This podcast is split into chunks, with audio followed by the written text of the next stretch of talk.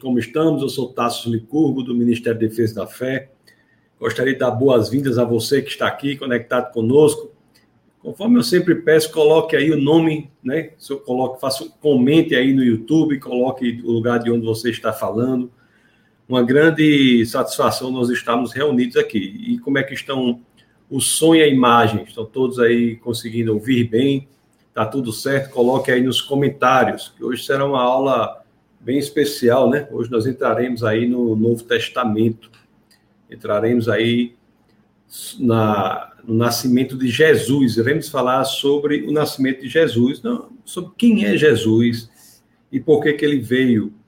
Iremos ver como entender Jesus a partir da perspectiva das profecias e a partir da perspectiva da lei. Quem é Jesus em relação às profecias, quem é Jesus em relação à lei. Vocês estão me ouvindo bem? Está tudo certo aí? Como é que nós estamos? Temos já algumas pessoas que estão comentando aqui. Olha aí o Ricardo aí. O Ricardo Paz, pastor, boa noite. Vamos aprender mais da palavra. Amém, Ricardo. Ricardo, que é uma pessoa maravilhosa. Seja muito bem-vindo, meu amigo. E aproveitar aqui, compartilhem, né? Compartilhe o link aí, deixe o seu like aí no, no vídeo, para que mais e mais pessoas sejam atingidas. Nós temos aqui o Marciano também, Graça e Paz. Graça e Paz, Marciano, seja muito bem-vindo. Grande comandante Marciano. Olha aí que está aí a professora Jesse. Jesse, a professora alto nível aí, Jesse, está nos assistindo aqui. Oi, Jesse, seja muito bem-vinda. Olha o Carlos Serrano, mais uma vez chegando para receber de Deus a paz do Senhor. A paz, é, Serrano. O Serrano, que é o. Só vejo umas fotos dele correndo maratona. Esse homem é maratonista mesmo. Olha, a Ana Paula está aí. Boa noite, Ana Paula. O Gilson, que sempre nos acompanha, seja muito bem-vindo mais uma vez, Gilson conectado já conosco aqui no, no Defesa da Fé. Temos a Girlene, da boa noite. Oi, Girlene, tudo bom? Seja muito bem-vinda. O Caio também aí, ó. Caio, na foto dele, já está fazendo anotações aí sobre, sobre o assunto aí. Caio fala lá de Recife, não é? O Diego, nosso homem da informática aí, falando de Parnamirim. A Sueli fala de Belo Horizonte. Ah, Sueli, a avó de Larinha. É a avó da, da menina mais bonita que existe. Ela fazia, Larinha, lá no, no quando ela fazia lá o chamado para as pessoas se inscreverem no canal. Vou fazer um vídeo, Larinha, para botar aqui, viu? Como ela faz, ela faz assim, dê o like e se inscreva no canal. Então, pronto. Aproveita aí a dica de Larinha, seja muito bem-vinda. Grande Sueli, fala de Belo Horizonte. Temos aí o Luiz. Uma ótima noite para você também, Luiz. Comandante Franklin está aqui também. Rapaz, só pessoas de alto nível aí, né? Olha quem está aqui, Kardec. Grande Kardec, da Zona Norte. Inclusive, nós temos muitas novidades aí para esse próximo ano, viu? Vou até adiantar algumas delas aí hoje. Próximo ano, vamos efetivamente, próximo ano 2021, vamos efetivamente começar os núcleos é, sobre os quais eu até falei, né, um tempo. Já houve uma, um direcionamento aí, já temos uma pessoa que irá supervisionar, ser, vai ser muito, muito bom isso aí. Eu falarei um pouco sobre isso. E a Luana está aqui também. Então sejam muito bem-vindos, pessoal. coloque um like aí, conforme eu disse, e, e compartilhe. Hoje nós iremos falar sobre o nascimento de Jesus. Nas, nas aulas passadas da nossa escola bíblica, nós viemos falando, né, é, do, seguindo a linha cronológica, a linha histórica, mostrando como o povo de Deus se desenvolveu desde ali do jardim, né, até a, o último momento aqui que lemos foi na reconstrução do templo com Esdras e Neemias. Nós vimos a, a estratégia dada por Deus que Esdras utilizou para que aquela população voltasse a ser o povo de Deus, voltasse a conhecer as escrituras, não é? Que foi exatamente ele lia as escrituras, explicava as escrituras e havia os levitas que tiravam dúvidas e aplicavam as escrituras às situações. Muito parecido com o que nós queremos fazer aqui, inclusive nos núcleos nós iremos fazer isso. Os núcleos serão assim, os núcleos serão aquelas, aqueles núcleos que nós iniciarmos, irão se reunir na, nas quartas-feiras, irão se reunir e eu irei ter um contato inicial com os líderes dos núcleos, irei passar algumas questões bem direcionadas à aplicação pessoal sobre a aula que será na terça-feira. Então, quer dizer, quando os núcleos estiverem estabelecidos, hoje é terça, nós teremos a aula, e amanhã, na quarta, nos núcleos locais, haverá algumas questões que eu irei passar e que serão aplicadas a esses núcleos. Será uma, uma estratégia aí com baseada ali no que nós vimos na no nosso encontro passado aí, sobre o que Esdras fez. Eu estou muito animado, assim, muito é, animado mesmo com, com o poder da exposição da palavra de Deus e da explicação com aplicação prática dessa palavra na vida das pessoas. E por isso que nós iremos fazer os núcleos de defesa da fé. Então, irei falar mais um pouco aí. Mas então nós vimos na aula passada até a reconstrução do templo, reconstrução do templo com da cidade de Jerusalém, a reconstrução do templo. E depois desse período, nós chegamos ao fim do ponto de vista da história do povo de Deus, né, do que é narrado no Antigo Testamento. Porque depois daí, da reconstrução da cidade de Jerusalém, do templo, né, voltando do exílio babilônico, nós temos 400 anos de silêncio. É, os outros livros do Antigo Testamento, eu poderia bem tratá-los a partir de agora, mas eu fiz a opção de já entrar, continuar na história, já entrar em, no nascimento de Jesus de Nazaré, e ao final, possivelmente, eu farei uma na nossa escola bíblica, nós faremos um aprendizado, um estudo sobre os profetas, não é? Claro que colocando-os colocando também no, no, no, elemento da linha temporal, para que nós possamos entender é, em que contexto Deus deu aquelas profecias. Então, nós iremos fazer isso. Mas hoje nós vamos entrar no, no Novo Testamento. Nós iremos entender quem é Jesus. Né? Existem várias afirmações que as pessoas fazem sobre Jesus que não são bíblicas, e nós iremos ver isso hoje. Por exemplo, não é absolutamente correto dizer que Jesus é um profeta. Isso não é correto do ponto de vista da descrição do papel de Jesus. Também não me parece correto, você, como alguns acham, dizer que Jesus veio, abo, veio abolir a lei, como vos falam de forma errada, né? Então é muito importante que nós saibamos o que é correto so, sobre Jesus. E isso se dá com base no que vimos também no Antigo Testamento. Porque o Novo Testamento, ele começa com a biografia de Jesus, né? Mateus, Marcos, Lucas e João. E hoje nós iremos focar mais no livro de Mateus, no Evangelho de Mateus. E o Evangelho de Mateus, que é a, que, que, traz as primeiras linhas do Novo Testamento, ela, ele começa exatamente é, falando sobre o cumprimento de todas as promessas que Deus fez ao seu povo durante todo o Antigo Testamento. E isso é de uma forma colocado de uma forma tão bela que eu não sei se vocês já notaram, porque quando nós começamos no Evangelho de Mateus, nós nos deparamos com uma genealogia de Jesus de Nazaré. Mas eu não sei se vocês já repararam, essa genealogia ela é dividida em alguns grupos. Ela é dividida em três grupos de 14 gerações cada grupo.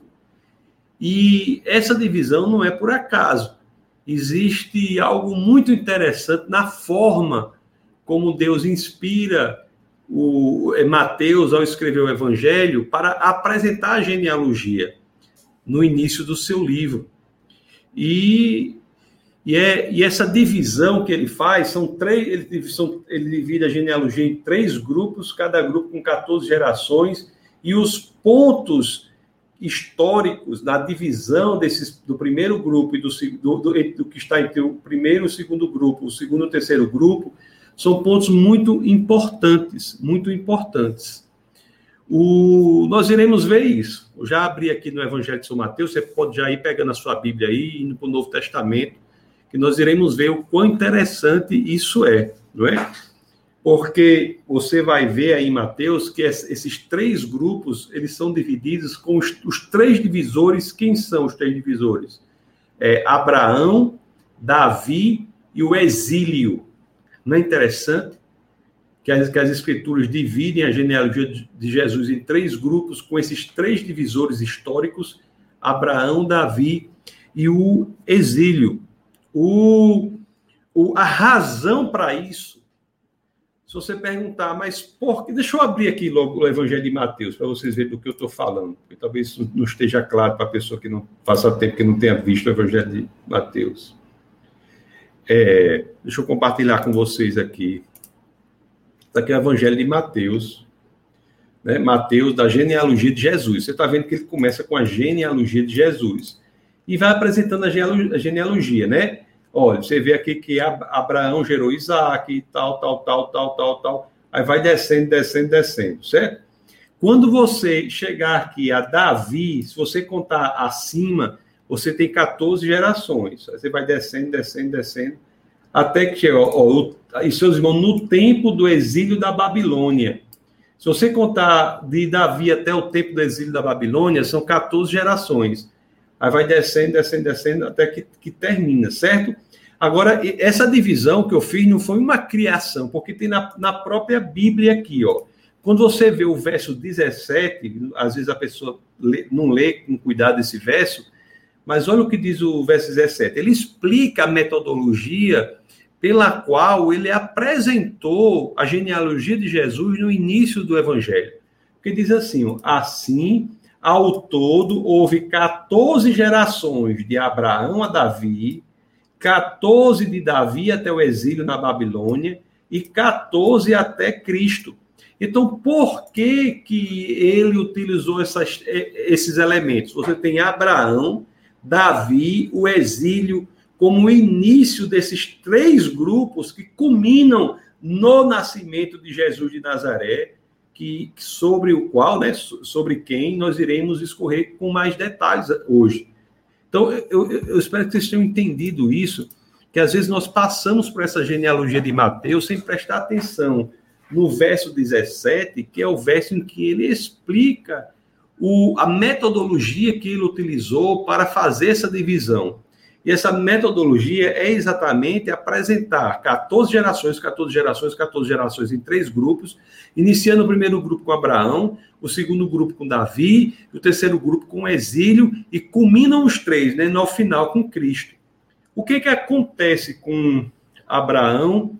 O que, que acontece com Davi? E o que, o que, que acontece com, com o exílio na Babilônia, que justifica que esses três elementos ou esses três pontos sejam tão importantes para que Deus inspire o evangelista a dividir as gerações de Jesus por eles. Meus queridos, se você pensar bem, é, se, você, se você analisar bem, foi em Abraão, foi em Davi e foi na época do exílio que grandes promessas foram feitas ao povo de Deus. Então, Jesus, a, o evangelho é tão belo, é, é, é, esteticamente mesmo tão belo, que a divisão das gerações apontam para Jesus que nada mais é daquele em quem o cumprimento das promessas de Deus se realiza. E a apresentação das gerações tem por intuito a divisão em pontos em que grandes promessas são feitas. O, o que o, a genealogia de Jesus, da forma que é apresentada em Mateus, quer nos, o que ele, essa genealogia quer nos dizer, da forma que é apresentada, é o seguinte: é no nascimento daquela criança, Jesus de Nazaré, é naquela pessoa que todas as promessas que Deus fez durante todo o Antigo Testamento serão cumpridas. E ele divide a genealogia nos três pontos em que as grandes promessas são feitas. Não é por acaso, meus queridos, e sempre eu, que eu tenho oportunidade, eu demonstro a beleza disso, que como é que como é que se dá a primeira frase do Novo Testamento? Como é que se dá a primeira frase do Novo Testamento? Abra aí a sua Bíblia em Mateus. Vamos ver Mateus 1:1. Vamos ver como Jesus é logo apresentado no Novo Testamento.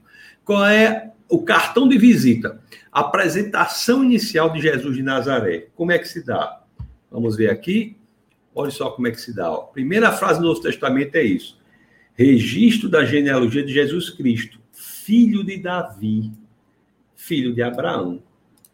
Já começa também aqui, já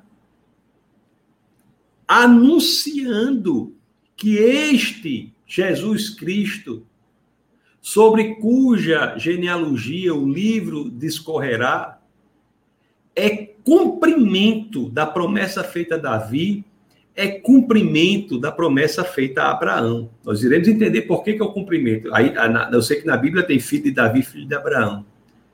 Mas nós iremos ver que, na realidade, essa forma é uma maneira de dizer que ele é o cumprimento. O... Em Gênesis, vamos ver a questão de Abraão. Em Gênesis, no capítulo 12, Gênesis capítulo 12, no verso 2 e 3, né? É conhecida essa, essa, essa promessa. Olhe Olhe o que Deus promete a Abraão: farei de você um grande povo e o abençoarei, tornarei o seu nome, tornarei famoso o seu nome e você será uma bênção.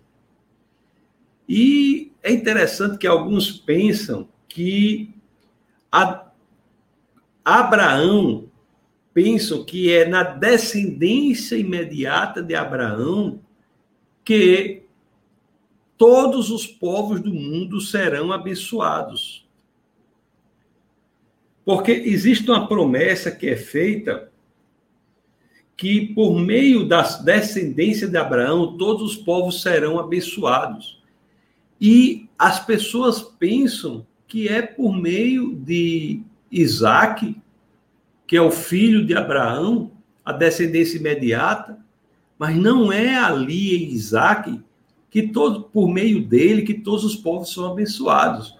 É por meio de outro filho de Abraão que essa promessa será feita, será realizada a promessa de abençoar todos, todos os povos do mundo.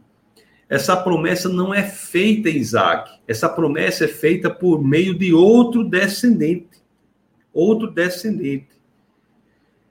E, as, e esse descendente de Abraão, por meio de quem todos os povos do mundo serão abençoados, é claro, Jesus Cristo. O nascimento de Isaac é um grande milagre, é uma bênção, mas não é nele, em Isaac, por meio de quem todos os povos são abençoados, mas sim por meio de outro descendente, que é Jesus de Nazaré. Nós já vimos também na questão de Davi, né? Inclusive na nossa escola bíblica aqui no passado, quando vimos lá a história de Davi, nós vimos isso também, que ele é apresentado Jesus aqui em Mateus como como filho de Davi. Por quê? Que em Mateus Jesus é apresentado como filho de Davi. Qual é a razão disso? Quando a gente vê aqui, né? Mateus 1, é, registro da genealogia de Jesus Cristo, filho de Davi, filho de Abraão.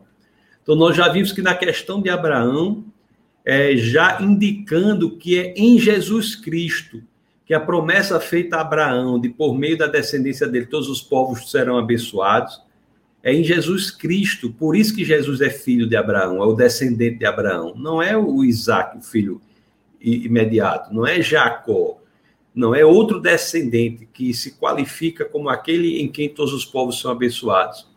E filho de Davi, você se lembra que nós vimos na aula da nossa escola bíblica que nós falamos é, sobre o, a construção do templo e do trono, quando estávamos falando lá do livro de Samuel, Vamos abrir ali, abra a sua escritura aí no segundo livro de Samuel, para nós entendermos porque Jesus é filho de Davi. Abra aí no segundo livro de Samuel. Já falei isso naquela aula, vou repetir aqui. Segundo livro de Samuel, no capítulo 7, no verso 13. Olha o que as escrituras dizem, não é? Isso aqui é uma promessa, não é? Que é feita a Davi. A Davi. É, diz assim: essa promessa que é feita a Davi por Deus. E muita gente acha que essa promessa é cumprida em Salomão. É outro erro. Não é em Salomão. Porque é o que diz aqui, ó. Essa promessa de Deus feita a Davi. Quando a sua vida chegar ao fim e você descansar com os seus antepassados, Escolherei um dos seus filhos para sucedê-lo, um fruto do seu próprio corpo, e eu estabelecerei o reino dele. Até aqui, Salomão também parece se qualificar para ser essa pessoa. Mas olhe aqui o que, o que as escrituras nos dizem.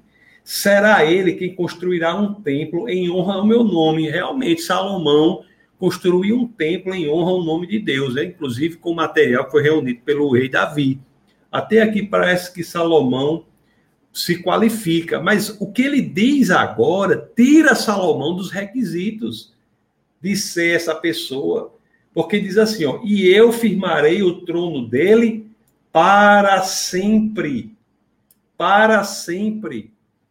Sal, o, o trono de Salomão não foi firmado para sempre, não é? Não foi firmado para sempre aquele descendente de Davi que teve o trono que foi firmado para sempre, foi outro, foi esse que é indicado aqui no início do Evangelho de Mateus. No Evangelho de São Mateus, no capítulo 1, a primeira frase do Novo Testamento, a primeira frase da biografia de Jesus, já diz assim, né? Filho de Davi. Esse é o filho de Davi, em quem a promessa do firmamento de um trono que dura para sempre foi cumprida, porque ele ressuscitou. Ele ressuscitou para nunca mais morrer. Ele venceu a morte. Ele venceu a morte. Então você veja que só o início do Evangelho de Mateus, a primeira frase é de um poder quase que difícil de expressar, inenarrável, não dá para expressar. É, é o filho de Davi, é aquele em quem o trono é firmado para sempre, aquele em quem a promessa feita a Davi é cumprida. As pessoas pensam que aquela passagem de segunda é, segundo o livro de Samuel, no capítulo 7, né, versos 13 e 14, se refere a Salomão. Não, porque o trono de Salomão foi. O, o, o templo foi destruído, nós já vimos, inclusive, aqui na nossa escola bíblica. O templo foi destruído, né? No, a última destruição, no ano 70 depois de, de Cristo, foi destruído o templo. E, e, e, na, e, e quando foi destruído antes e tentaram reconstruir, nós vimos uma coisa interessante também, que as reformas e reconstruções do Templo de Salomão, as escrituras não trazem e não trazem a o que trazem no que diz respeito à construção original por Salomão, não trazem a frase e a glória de Deus encheu todo o templo. A glória de Deus só enche todo o templo quando é construído inicialmente por Salomão, né? O outro templo em que haverá a glória de Deus será o templo de Cristo, em Cristo e na sua igreja é que a glória de Deus estará presente. Então você veja que coisa impressionante, que coisa incrível nós temos só aqui no na primeira frase do livro do Evangelho de de Mateus. Então, nós que o, a divisão da genealogia se dá, já falei, né? Abraão, Davi e o exílio. Lá no verso 17, Mateus 1, verso 17, que explica como é feita a genealogia, nós vimos que o outro ponto de divisão das 14 gerações Abraão, 14 gerações Davi, 14 gerações exílio, 14 gerações Jesus. Então, o exílio também é um ponto importante na divisão das gerações ou da genealogia que é feita em Mateus, porque na época do exílio que uma das mais belas e profundas promessas para o povo de Deus é feita. É no exílio. É uma das mais belas e profundas promessas são feitas. Deixa eu ver se eu acho aqui no livro em Ezequiel, no capítulo 36, capítulo 36, acho que é 36, 26, deixa eu ver se é aqui. É, Ezequiel 36, 26. Essa promessa é feita na época do exílio. E olhe que promessa belíssima, importante e essencial para a vida do cristão. E olhe como essa promessa, de forma tão magnífica, se realiza ali em Cristo. Olha o que é dito lá em Ezequiel, na época do exílio. Ezequiel 36, 26. Também, também Jeremias também diz né? Jeremias, que inclusive chora sobre Jerusalém destruído. Né? Jeremias é conhecido como o profeta chorão, o profeta que chora sobre a destruição de Jerusalém, que se dá no exílio babilônico. E é nessa época do, do exílio, vou ler Ezequias, é, é, Ezequias 36, 26, que diz assim: Ezequiel, né, que diz assim: Darei a vocês um coração novo e porei um espírito novo em vocês. Tirarei de vocês o coração de pedra e lhe darei um coração de carne. Essa promessa que é feita aqui é de uma beleza tão grande, uma beleza tão impressionante. A promessa que Deus faz associada à época do exílio uma promessa de substituição do coração de pedra pelo coração de carne.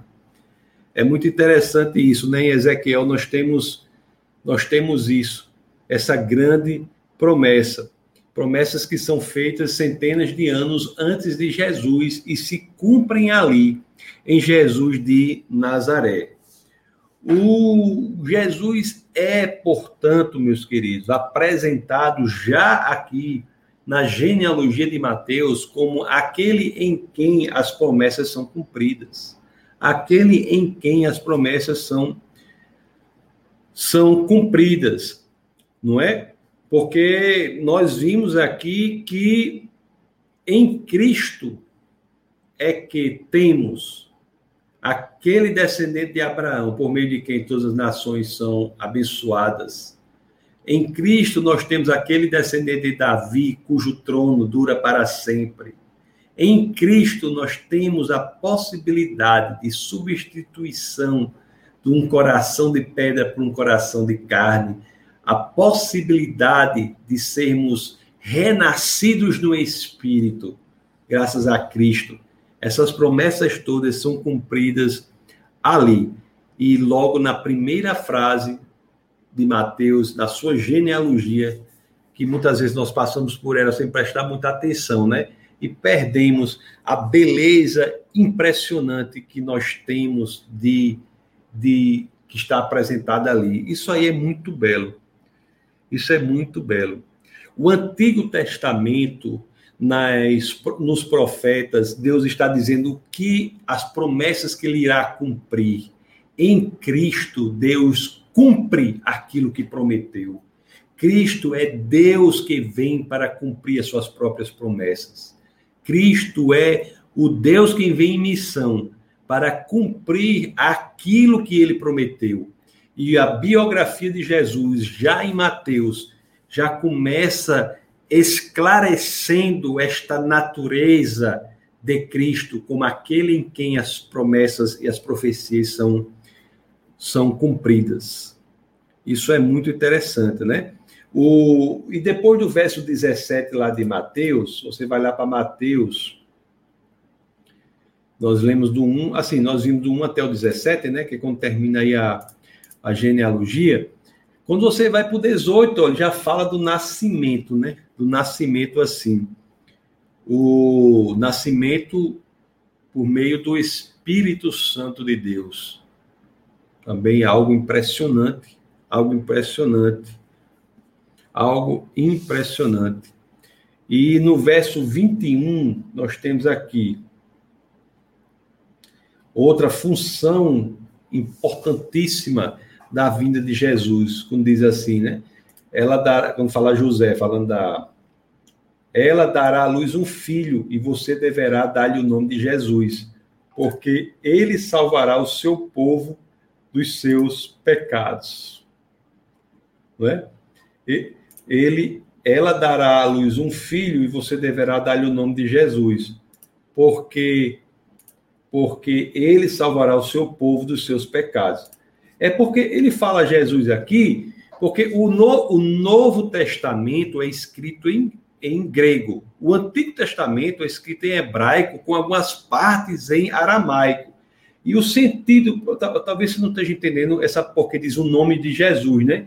Porque Jesus é a forma grega de você dizer Josué, que quer dizer o Senhor salva. Então, olha o trocadilho aqui.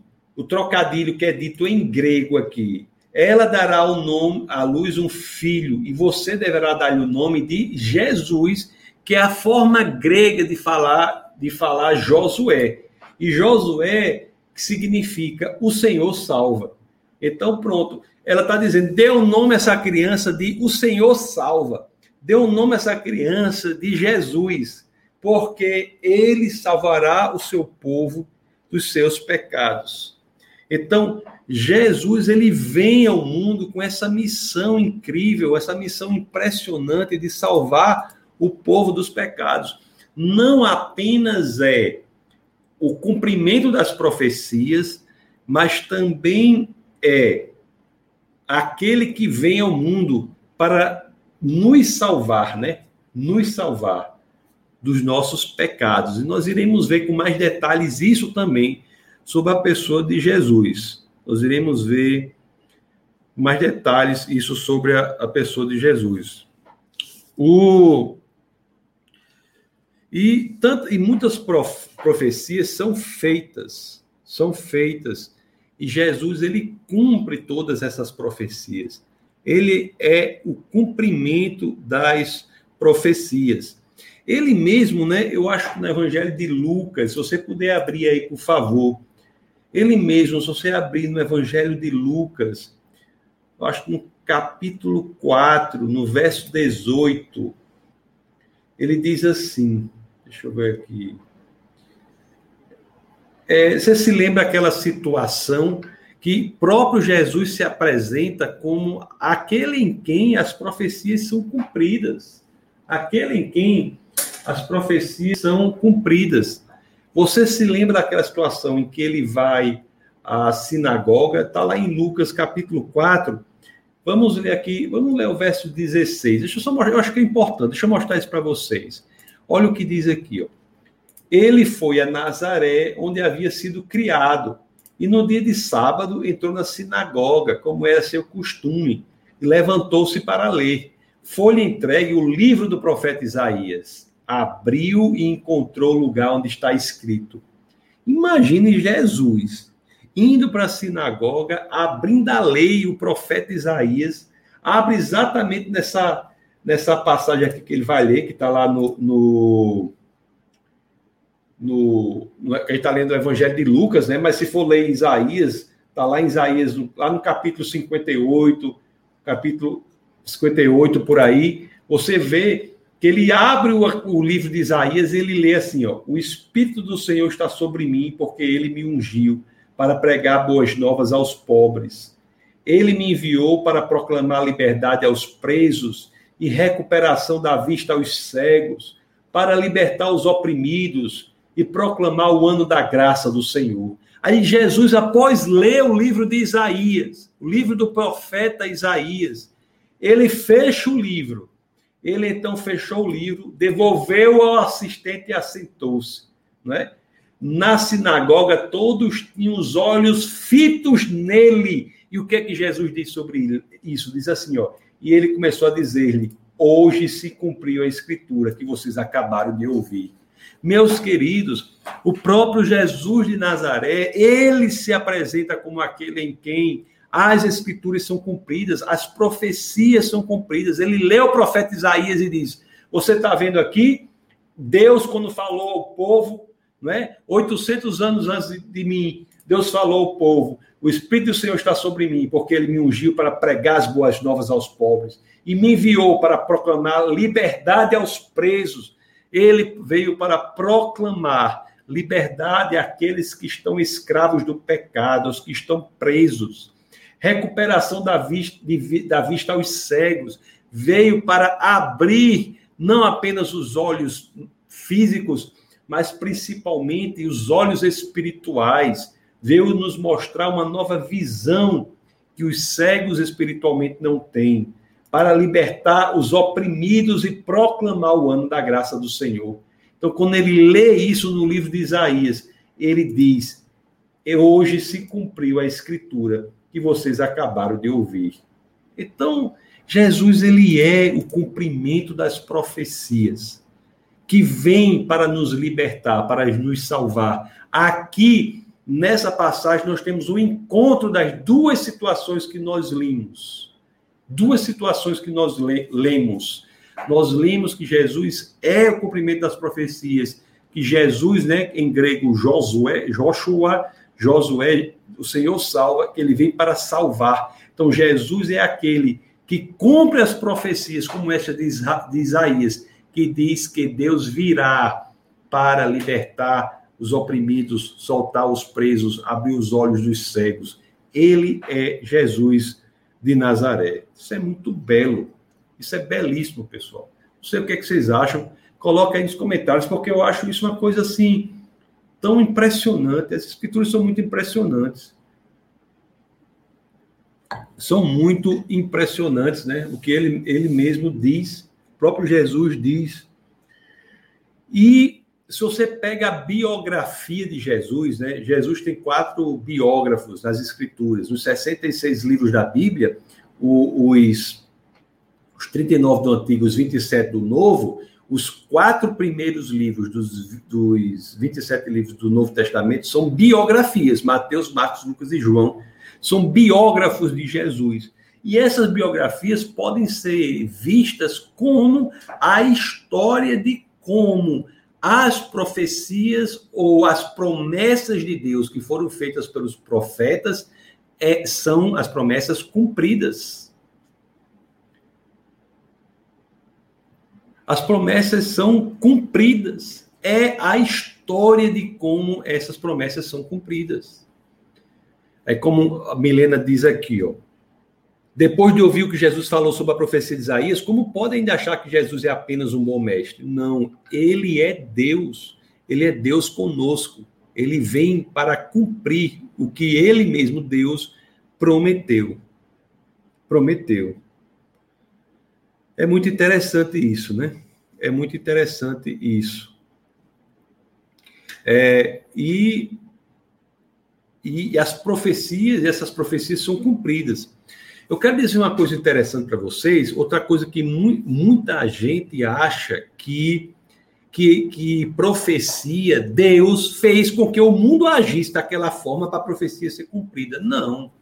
Eu quero falar uma parte bastante, é, se vocês me permitem, abrir um parênteses aqui para o Evangelho de Mateus, acho capítulo 27, verso 9. Abra aí na Bíblia de vocês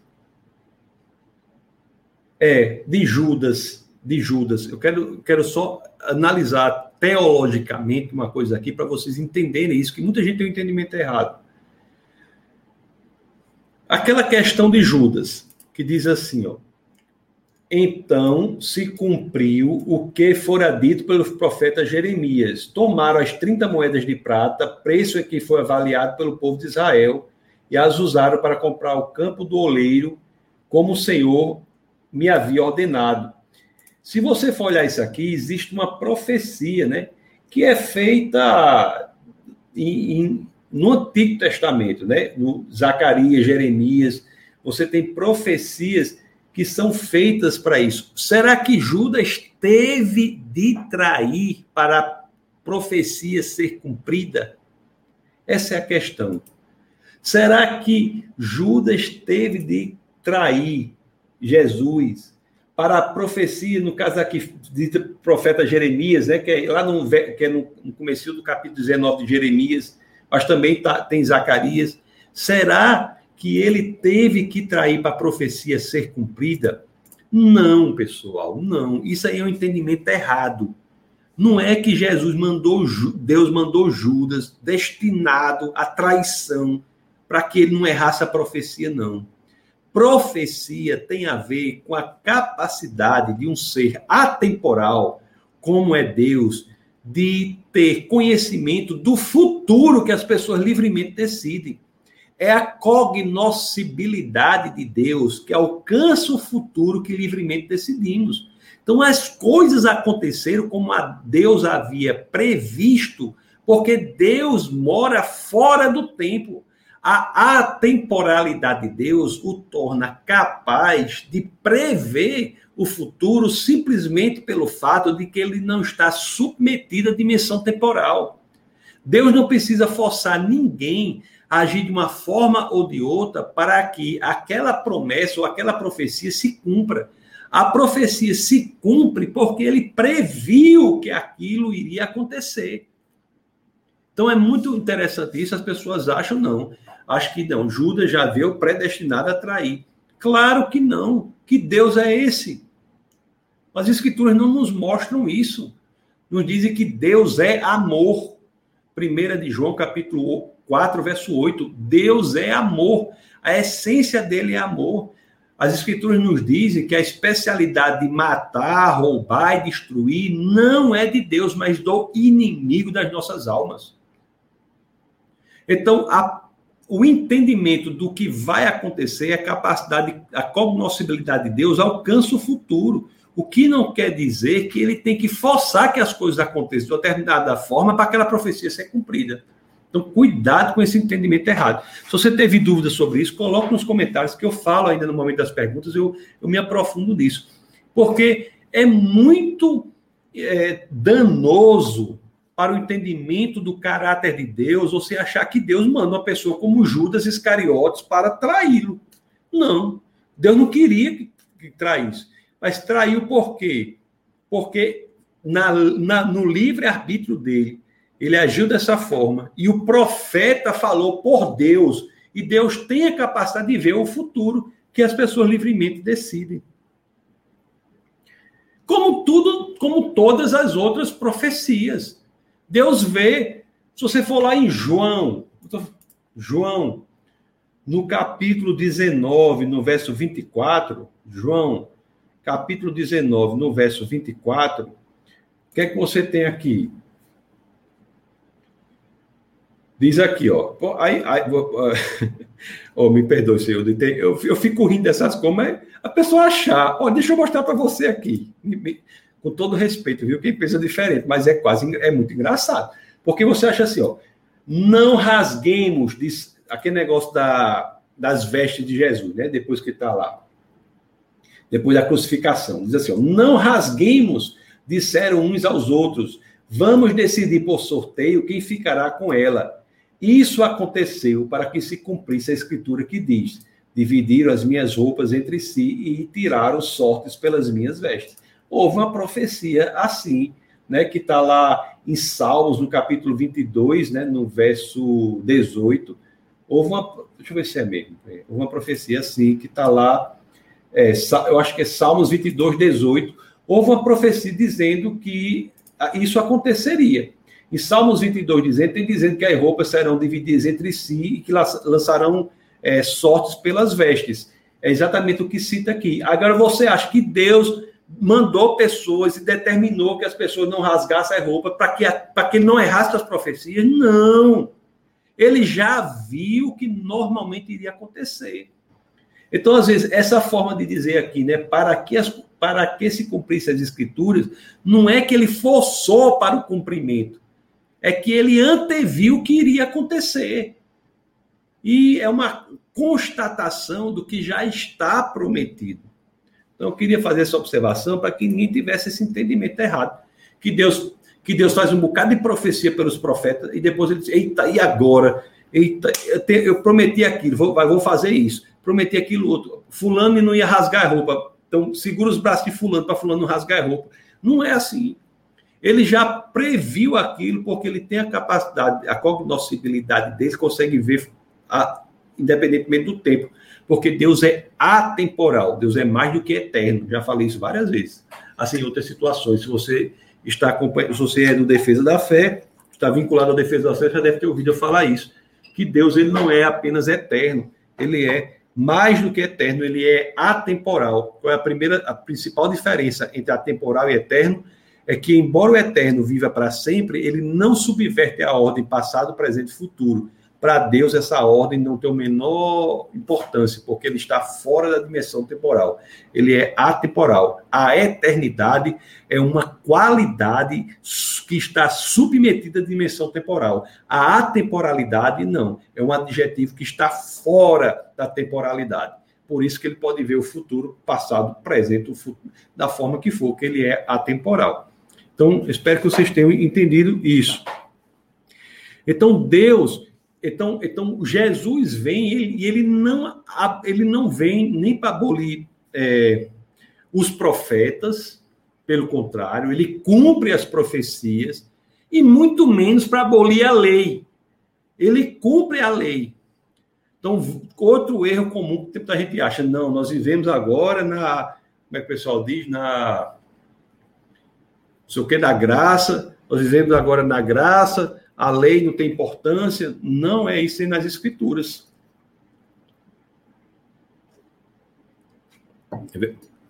Vamos olhar aqui em Mateus, no capítulo 5, voltando a Mateus.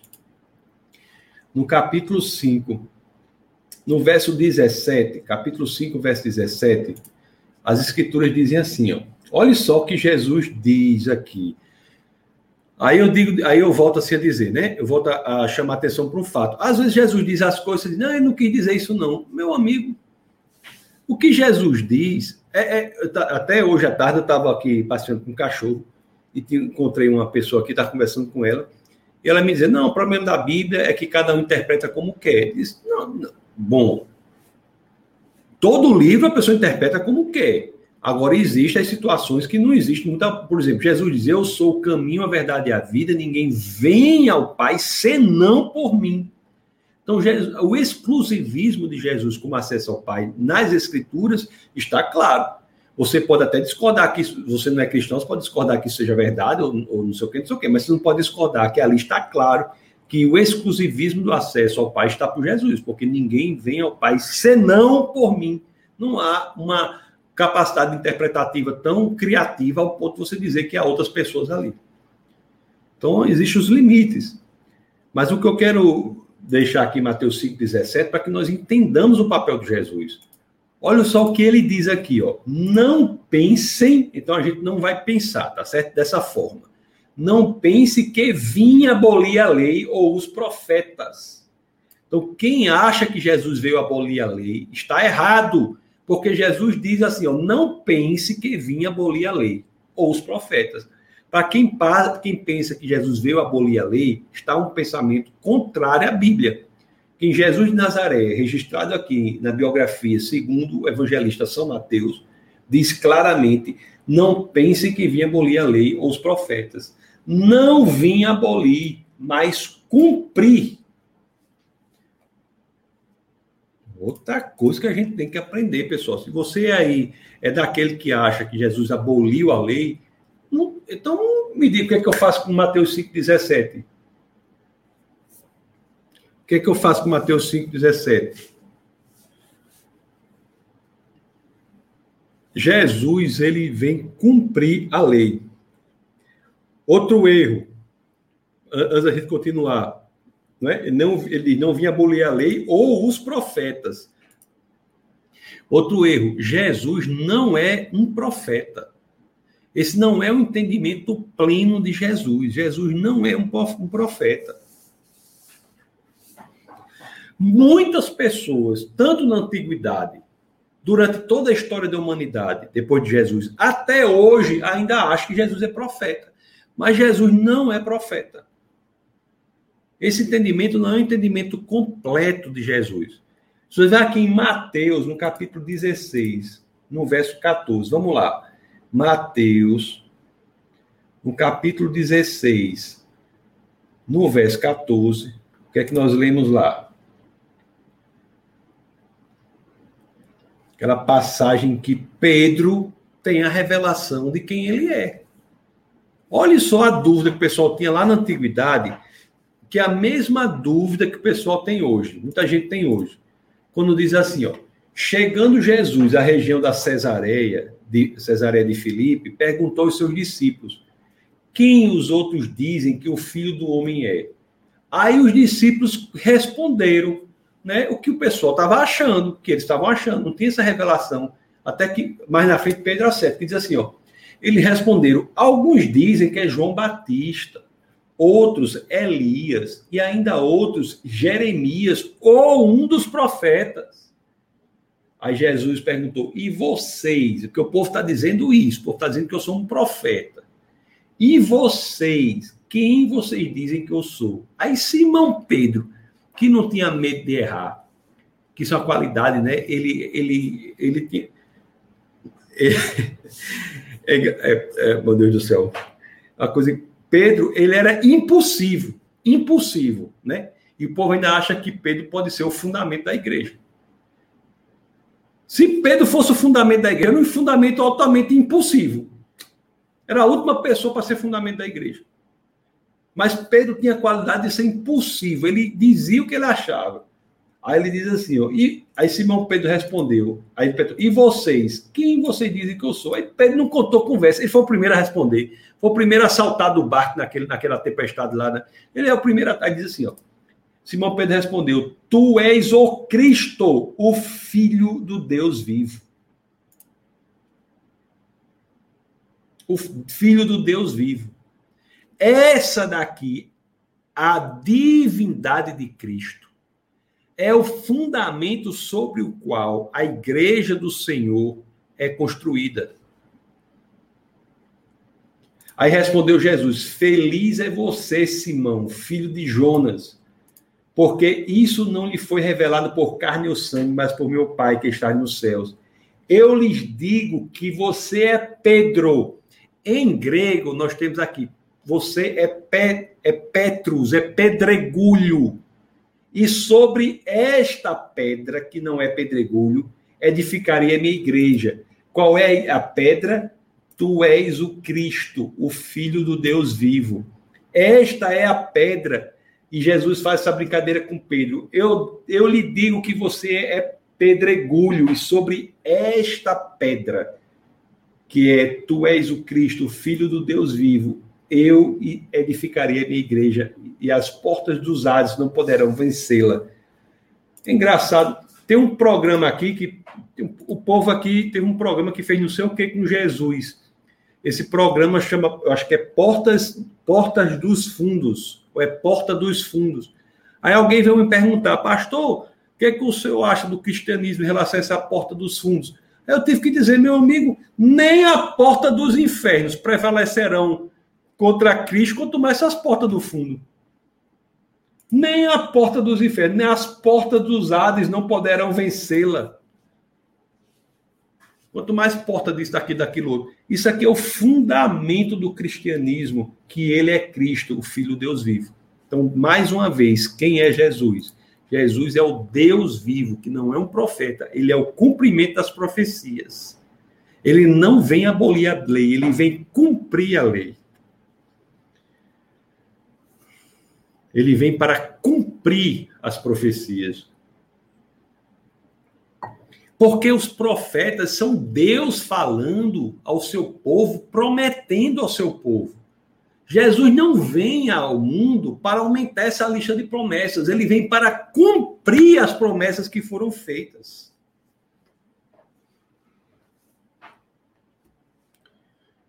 Espero que vocês estejam me entendendo. Vocês, vocês estejam me entendendo. É muito importante nós cristãos entendemos quem é Cristo. A uni... Cristo é único, é, é peculiar, é inconfundível, é, a idiosincrasia da pessoa de Cristo é algo que o cristão tem de conhecer. Ele é inconfundível.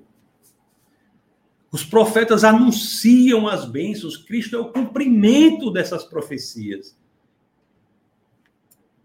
Em Cristo, nós temos o que foi anunciado pelos profetas.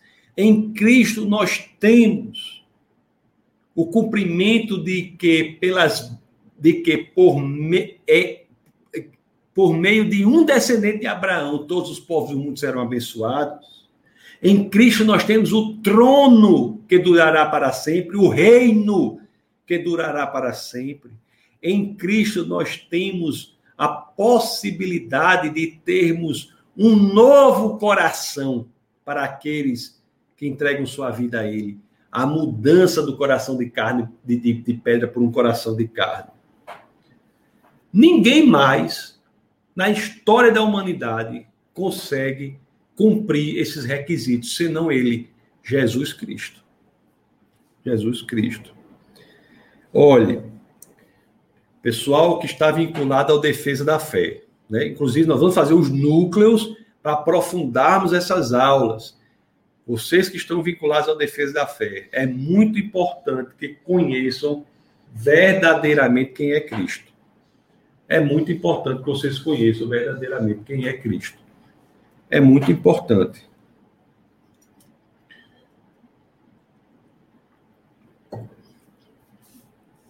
É, eu quero ler aqui Mateus 5.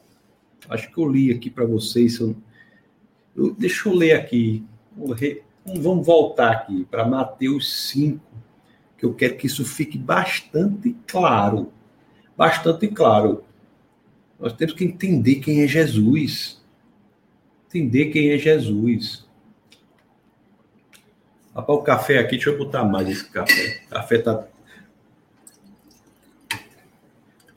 Café tá top. Inventar aí, né? Um negócio da internet para derramar um pouquinho de café para vocês assim.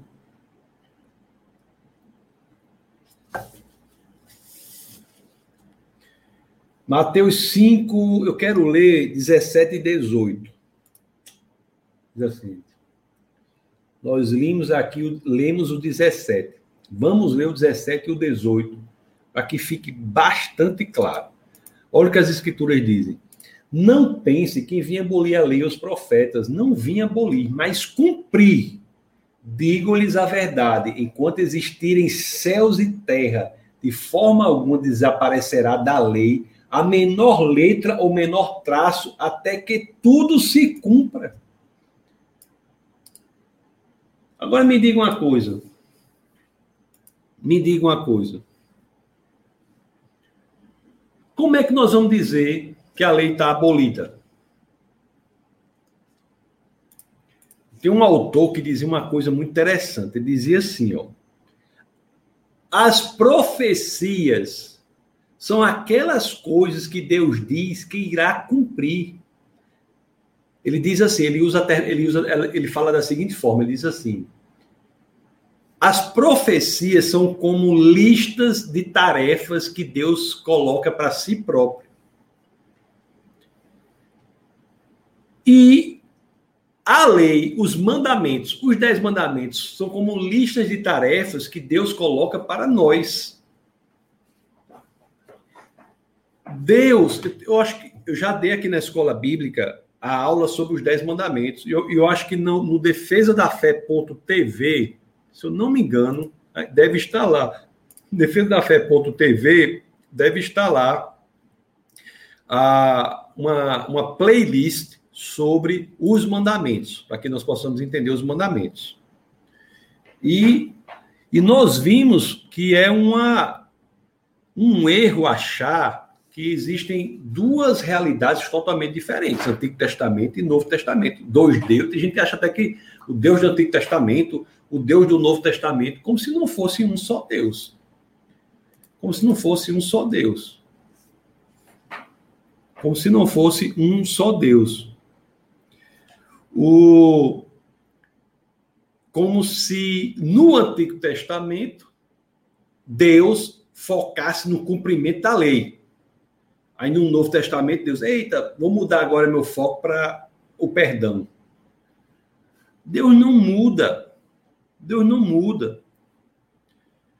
Todo o que nós vimos aqui durante as aulas do Antigo Testamento, que todas, toda a experiência que lemos no Novo Testamento, todo o estudo do Novo Testamento nos mostra que Deus sempre foi um Deus de graça, um Deus de perdão, um Deus que apresenta à humanidade o plano de resgate da humanidade a partir do primeiro dia da queda.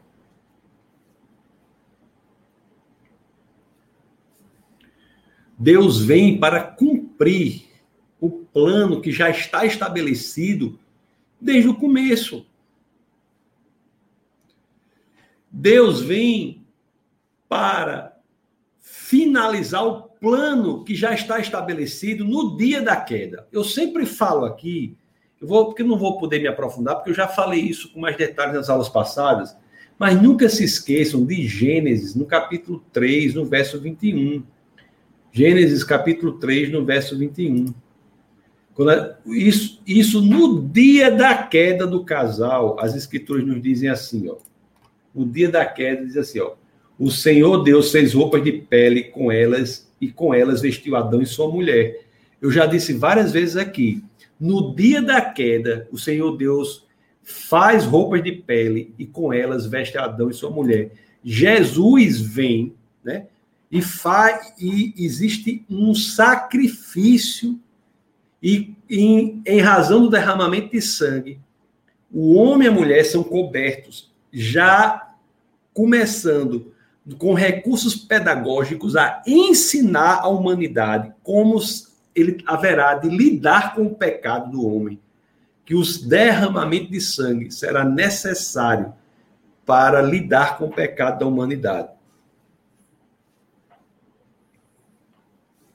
Bom, o, a maneira como Deus faz isso de maneira plena é vindo à terra, na sua vi, vinda, na sua morte, que ele cumpre a lei, eu vou explicar isso também. Ele cumpre a lei na sua vida, ele cumpre a lei na sua morte, e ele cumpre a promessa na sua ressurreição também, do coração novo.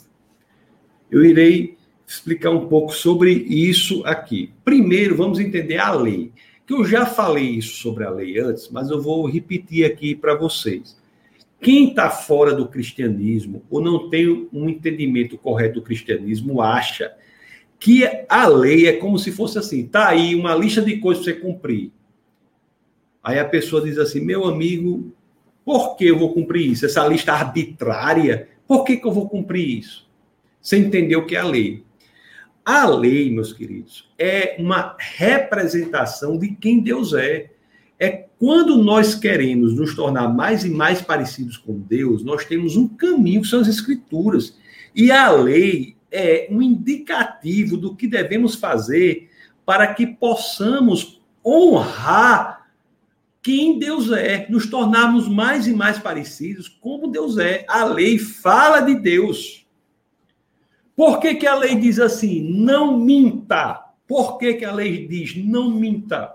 Porque Deus, lá em, em João 14, 6, Jesus, que é Deus encarnado, diz: Eu sou o caminho, a verdade e a vida. Deus é a verdade. Não mentir é fazer com que você se torne mais e mais parecido com a, com a verdade que é Deus. Não cometa adultério. Por que, que a lei diz que a pessoa não deve cometer adultério? Porque Deus é fiel. Não é por, por qualquer coisa. É porque Deus é fiel. Não matarás, que a eu tenho inclusive até um, um, texto publicado sobre isso no blog do Defesa da Fé, defesadafé.org barra blog, eu acho. Ou então você entra defesadafé.org, você procura lá no blog, tem um texto falando sobre isso, né? O policial que mata em serviço comete pecado. Eu explicando que o hebraico correto, para a tradução correta do hebraico para esse mandamento não matarás é não assassinarás. Por que, que não podemos assassinar na lei? Porque Deus é a fonte da vida.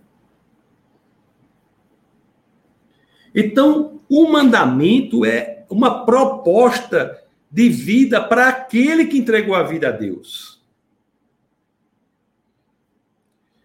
É por isso que deu. Agora preste atenção nisso aqui, isso é muito importante. Jesus vem e cumpre a lei. Ele cumpre a lei.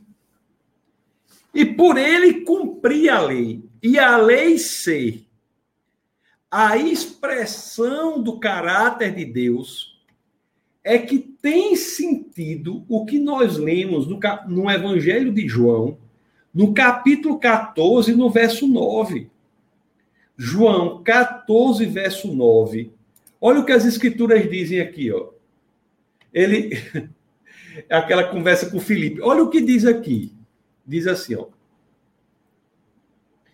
Felipe diz: Disse Felipe, Senhor, mostra-nos o Pai, é, e isso nos basta. Aí Jesus respondeu: Você não me conhece, Felipe, mesmo depois de eu ter estado com vocês durante tanto tempo. Jesus cumpria a lei. Quem me vê, vê o Pai. Como você pode dizer, mostra-me o Pai? Se você, se Jesus foi o único que cumpriu perfeitamente a lei, ele, ao cumprir a lei, ele expressa perfeitamente o caráter do Pai. Assim como a nós é proposto, proposto esse caminho de santificação que está naquela proposta da lei.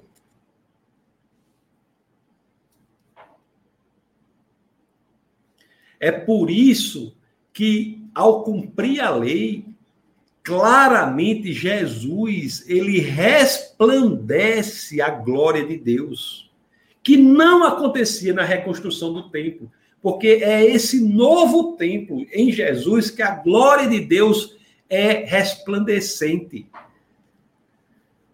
Lá no autor de Hebreus, no comecinho, você abrir lá no autor de Hebreus, no capítulo 1, no verso 3, Hebreus, no capítulo 1, no verso 3, as escrituras dizem assim, né?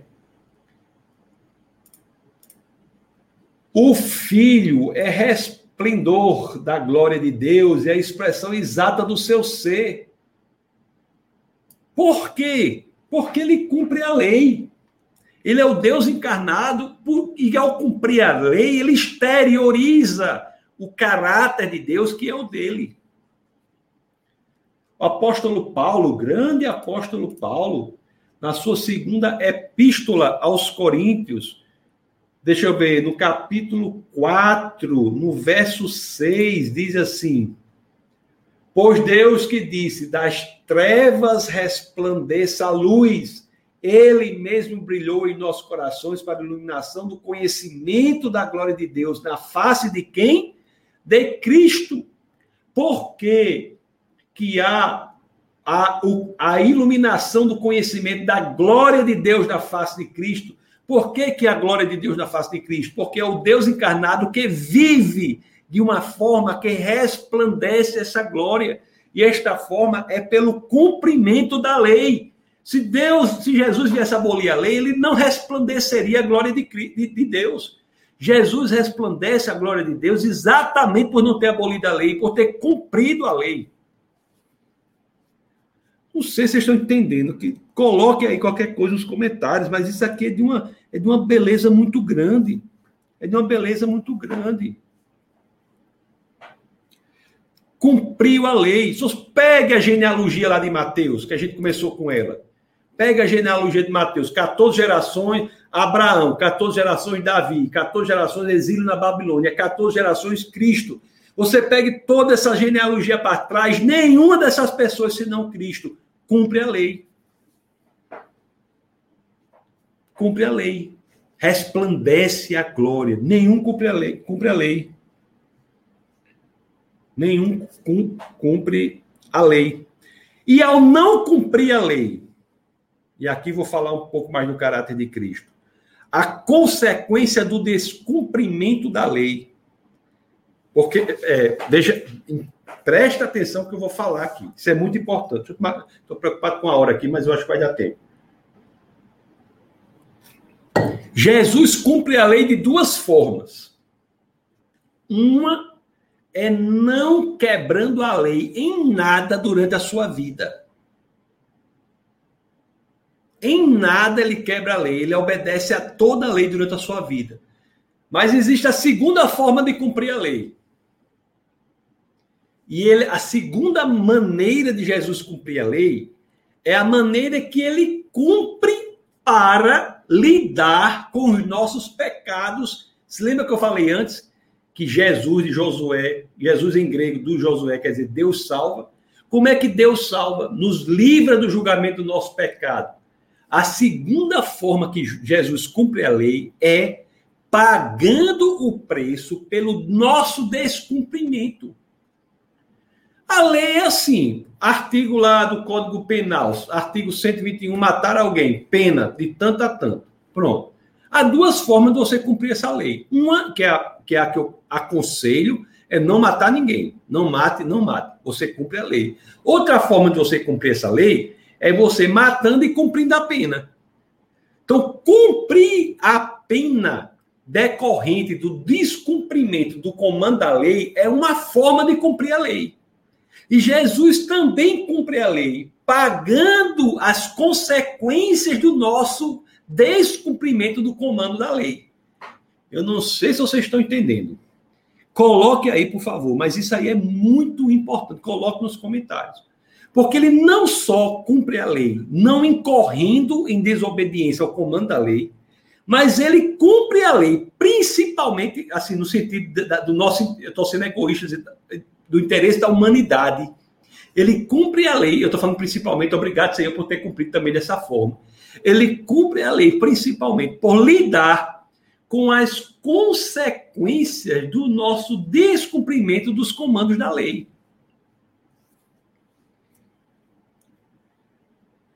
Isso é muito interessante. Porque sempre que o homem incorria no descumprimento da lei, a consequência, não é? Era postergada para ser lidada, e Deus iria lidar com as consequências, que é a morte, iria lidar com as consequências nele mesmo, em Cristo. Tão grande é o amor de Deus Tão grande é o amor de Deus. Adão desobedeceu a Deus. Ele foi expulso do paraíso, mas continuou fisicamente vivo. Abraão mentiu em, relação à sua esposa, mas continuou sendo amigo de Deus. Aí tem um autor que diz: Davi cometeu adultério, mas continuou no trono de Israel. O profeta Isaías confessou ser um homem de lábios impuros, mas continuou sendo usado como profeta. Nenhum deles lidou com a consequência terrível do descumprimento da lei. Por quê? Por quê? Porque Deus, na expressão mais profunda do seu genuíno amor, posterga a gravidade da condenação da lei para lidar com essa gravidade, ele mesmo, Deus encarnado na pessoa de Cristo. Deus não cancela as consequências da lei, ele posterga para ele mesmo lidar com essas consequências. Meus amigos, é o que Deus faz por nós é impressionante. Aí uma vez uma pessoa disse assim: é como você vai comprar um negócio e diz assim: a primeira a gente está em que mês agora? Ah, é dezembro. Ah, o ano está terminando dezembro, pronto. Aí Deus, aí Deus é, quiser comprar um negócio diz assim: a primeira parcela só em fevereiro. Você vai comprar um negócio, não tem essas propagandas? Primeira parcela só em março. compre um carro e a primeira parcela só em março. Então, não é que você não vai lidar com isso, mas é que é postergado. Deus posterga as consequências da lei.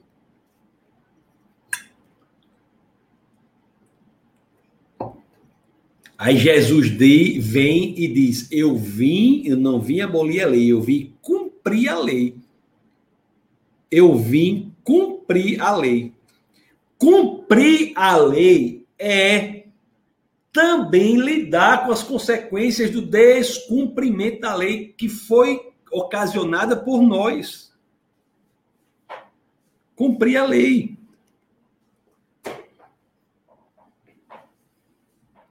Não só ele não incorre no descumprimento de nenhum comando da lei, mas pela expressão genuína do amor de Deus por nós, ele traz para si a tarefa de lidar com a condenação da lei, que cabia a nós, porque fomos nós que descumprimos os comandos, mas ele vem lidar com isso.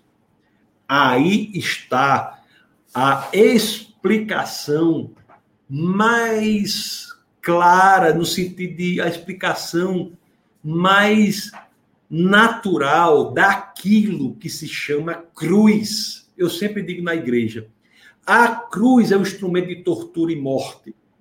Mas, pelo, mas por Jesus ter pagado o preço em nosso lugar, é que nós encontramos nesse instrumento de tortura e morte pelo qual Jesus passou a esperança e a vida. Jesus transforma o símbolo de instrumento de tortura e morte em um símbolo de esperança e vida. Por quê? Porque ele cumpre a lei para nós no sentido de lidar com as consequências do descumprimento do comando da lei. Primeira epístola de Pedro, meus amados irmãos. No capítulo 2, no verso 24 as escrituras dizem assim: olhe que coisa bonita, olhe que coisa linda, que descrição mais perfeita da cruz. Diz assim: Ele mesmo levou em seu corpo os nossos pecados sobre o madeiro, a fim de que morrêssemos para os pecados e vivêssemos para a justiça Nada mais profundo do que isso aqui. Por suas feridas vocês foram curados. Por Jesus cumprir em suas feridas, em sua morte, no derramamento do seu sangue, ele cumpre a consequência que cabia a nós.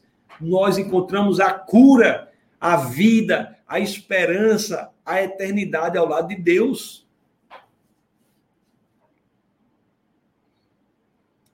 É por isso que Jesus fala, ao cumprir a lei, Jesus fez, está consumado.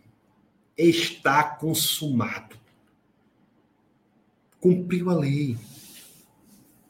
Está consumado. Aí tem gente que ainda quer oferecer sacrifício. Eu vou passar, 10 e 20 eu vou ter que passar um pouco, me perdoe. Quem, quem quiser ir, pode ir, porque eu, tenho, eu, tenho, eu não posso parar agora, tenho que terminar mais uns minutinhos, me desculpe aí. Está, aí tem gente que quer oferecer sacrifício, não, penitência, e tem, e não estou falando de católico, não, estou falando de protestante também. O voto não sei de quê, para não sei o quê, sacrifício. Como é que nós vamos inventar um novo sacrifício?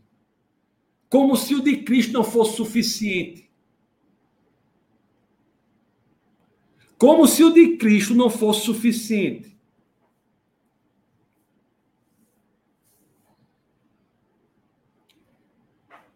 É uma, é uma agressão.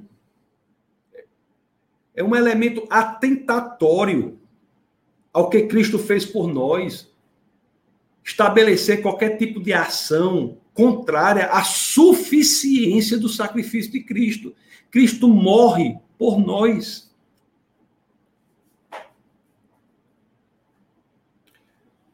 Agora, é tão bela, tão bela a tarefa de Cristo que existe uma outra forma ainda mais sutil de cumprimento da lei.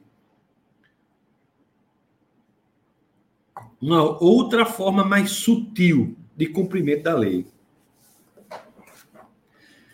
Porque Jesus não apenas vem e não incorre em descumprimento de nenhum comando da lei. Não apenas vem e paga o preço pelo nosso descumprimento do comando da lei. Mas tem uma terceira dimensão. A terceira dimensão da relação da tarefa de Jesus com a lei é que ele vem nos dar o que está lá no livro de Mateus no começo, quando fala do exílio, do novo coração. Mateus coloca o exílio na Babilônia como um dos pontos da divisão das genealogias. E é no exílio que vemos pelo profeta Jeremias, pelo profeta Zacarias, a promessa de ter um coração de carne no lugar do coração de pedra. Jesus nos possibilita uma nova vida com o Espírito Santo para que nós também sejamos empoderados para buscarmos o cumprimento da lei, como ele cumpriu. Não por nós, mas por Cristo. Quando dizemos é muito difícil vencer essa tentação, Cristo diz: sim, é difícil, mas eu estou com você, o meu espírito está em você, comigo é possível. Também pelo que Cristo faz, nós somos empoderados para podermos cumprir a lei. Não é o que está na carta aos Romanos, ou, vamos, vamos reformar a Bíblia. Não é o que está na carta aos Romanos, no capítulo 8. No capítulo 8, no verso 3 e 4. Ah, olha aqui. Olha o que diz aqui.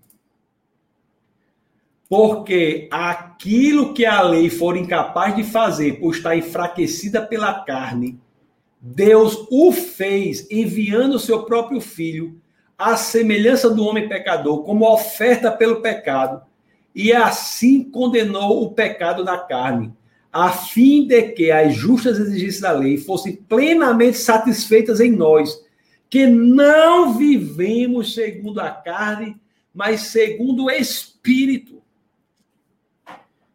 A realidade do nascimento de novo, a realidade do revestimento de poder pelo Espírito Santo, é uma realidade que se comunica com o cumprimento da lei, graças ao que Deus nos possibilita, que é o seu Espírito em nós. Nós não podemos negligenciar que somos pessoas que temos o Espírito do Deus, Criador dos céus e da terra, habitando em nós. Quer coisa maior do que essa?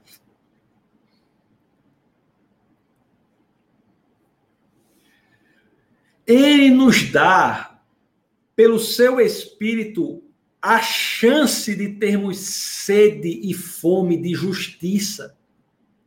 A fome e sede de justiça é uma, é uma dádiva que o Espírito de Deus nos dá. Quando o Espírito de Deus habita em nós, não é que sejamos por nós mesmos justos, somos justificados por Deus. Mas é que por nós mesmos, com a ajuda do Espírito de Deus, passamos a ter sede e fome de justiça.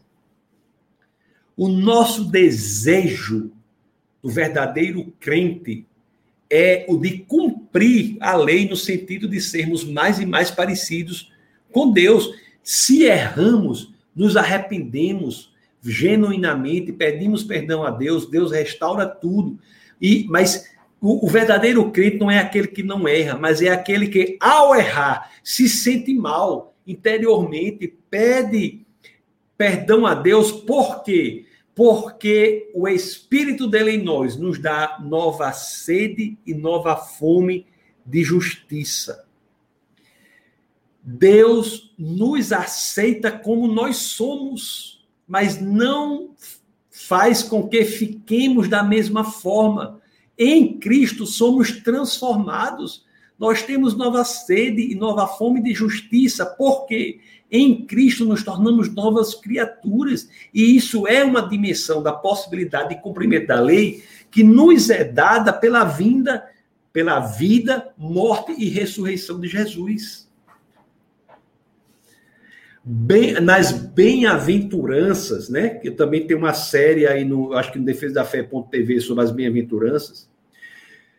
Nas bem-aventuranças, meus queridos, não diz que bem-aventurados são os justos, não. Bem-aventurados são outros. Sabe quais são os bem-aventurados? Não são os que acham que por si só tem justiça, não. Bem-aventurados, como temos lá nas bem-aventuranças, no capítulo 5, né? No verso 6, são outros. Bem-aventurados, sabe quem são? Bem-aventurados são os que têm fome e sede de justiça. Essa é uma realidade ontológica, uma realidade constitucional, não, não, não da lei, né? Da nossa constituição enquanto seres. Nós passamos a ter fome e sede de justiça, porque Deus possibilitou isso para nós. E é mais uma dimensão do cumprimento da lei que Deus nos possibilita pela vinda à Terra como missionário na pessoa de Jesus Cristo. É isso, meus queridos. Eu acho que eu tenho, passei aí 8 minutos, 10 e 20, mas eu consegui cobrir aquilo que eu quis, queria cobrir. Pelo que Cristo fez por quem ele é.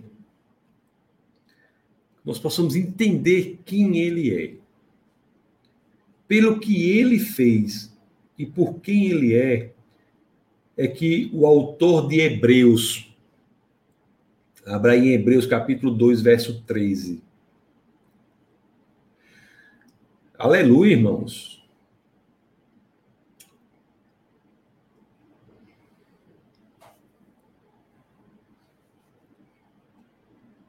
no 2, verso 13.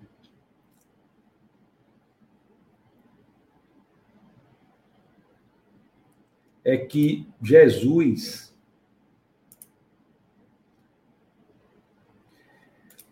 Olha, deixa eu, eu olhe só que coisa linda. Antes de abrir em Hebreus 2:13, abra em Isaías. Vamos para Isaías, 800 anos. Desculpe aí eu ter pedido para vocês irem logo para Hebreus. Mas vamos para Isaías, capítulo 8, verso 18. Isaías. Aí, pô, ah, isso aqui é. Quem acha que Antigo Testamento e Novo Testamento é coisa diferente? Isaías, capítulo 8, verso 18. Abra aí, Isaías, capítulo 8, verso 18. Olhe o que é o que Deus fala pelo profeta Isaías. Aqui estou eu com os filhos que o Senhor me deu. Em Israel somos sinais e símbolos da parte do Senhor dos Exércitos que habita no Monte Sião. Aqui estou eu com os filhos que o Senhor me deu. Todos aqueles que entregam a sua vida para o Senhor são os filhos que o Senhor dá para Jesus, né? Olhe, olhe, olhe aqui agora em Hebreus 2:13. Nele porei minha confiança. Novamente ele diz: Aqui estou eu com os filhos que Deus me deu. É Jesus poderá se apresentar diante do Pai, dizendo: Aqui estou eu com os filhos que Deus me deu, porque ele cumpriu a lei por nós ele resplandeceu a glória de Deus por não ter incorrido em nenhuma desobediência aos comandos da lei. Ele nos possibilitou o cumprimento da lei por ter viabilizado a vinda do Espírito de Deus, para que, com a ajuda do Espírito de Deus, nós não fôssemos como éramos sem a ajuda de Deus. Nós somos novas criaturas. Em Cristo, nós podemos vencer as tentações Em Cristo nós podemos vencer as dificuldades. Então, são três formas que Cristo cumpre a lei. Não, não, então, fique logo sabendo aí. Três formas que Cristo cumpre a lei. Em sua vida, né? É uma vida que reflete a glória de Deus, porque ele não incorre em nenhum descumprimento do comando da lei. E a lei é a descrição do caráter de Deus, conforme nós vimos ao receber a condenação na cruz, ele cumpre a lei, porque ele lida com as consequências do nosso descumprimento dos comandos da lei. Mas também, e é isso que deve ficar no seu coração, também ele cumpre a lei a possibilitar que nós tenhamos uma nova vida com o Espírito dele com o poder do espírito dele. Por isso que cristianismo sem espírito é como um corpo sem espírito, sem alma. Cristianismo sem espírito é como Adão sem o sopro. Um sistema, uma igreja sem o espírito é como um sistema até organizado, com todos os sistema vascular, sistema respiratório, todo sistema nervoso, tudo organizado mas era Adão sem o sopro. Apenas com o sopro de Deus é que aquele sistema se torna vivo. Assim é a igreja do Senhor, assim somos nós. Aí uma para terminar, para você entender o resumo total, tem alguém que diz assim, né? Jesus, esse aí, alguém já escreveu assim, eu estou repetindo para você. Ele diz assim: Jesus ele veio para demonstrar a lei para nós. Ele, ele, ele, ele veio, ele nasceu e viveu para demonstrar a lei para nós. Ele morreu para cumprir a lei para nós. E ele ressuscitou para cumprir a lei em nós. Ao morrer, ele cumpre a lei para nós que nós deveríamos ter cumprido, mas ele cumpre pagando as consequências.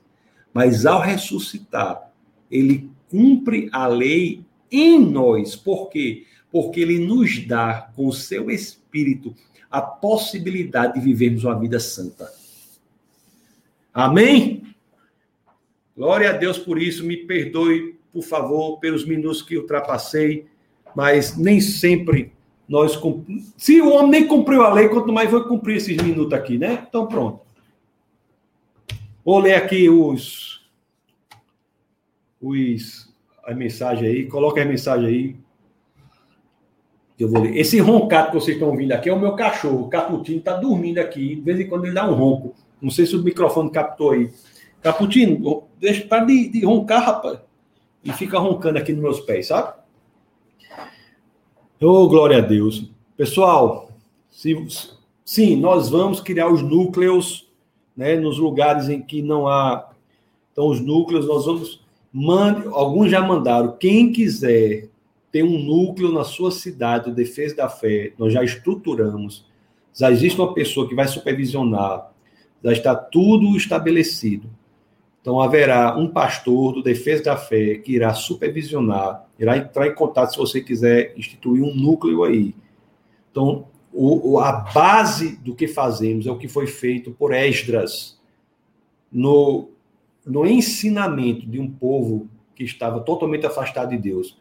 Nós iremos ensinar a palavra de Deus e nos núcleos eu irei entrar em contato com os líderes, irei dar questões específicas haverá oração e questões específicas para a vida prática que serão tratadas.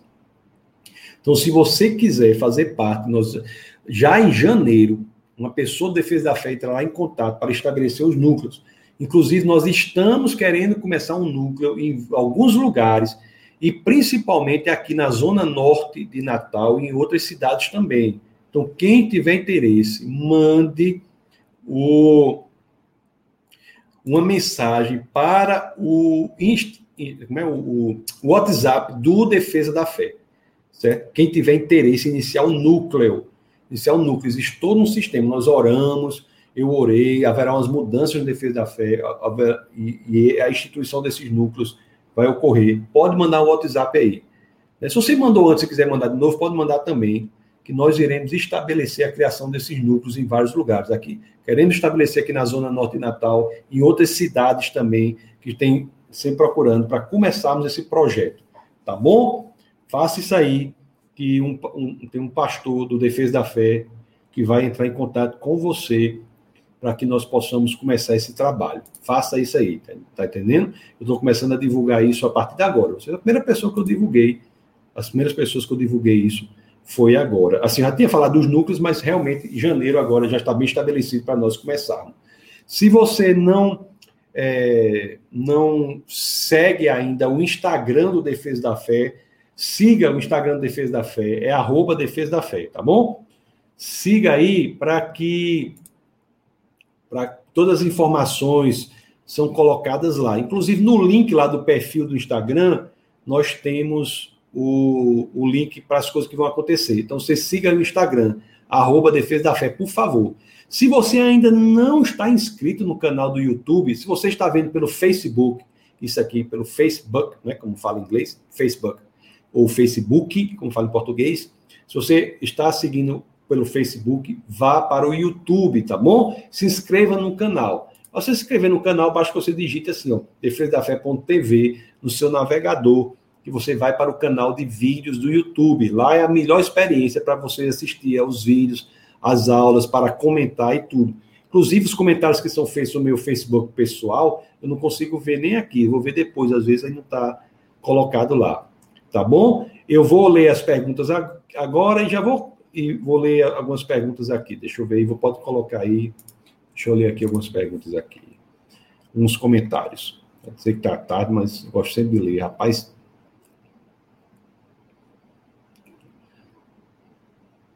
Eu acho que o Kardec, eu acho que eu falei aqui.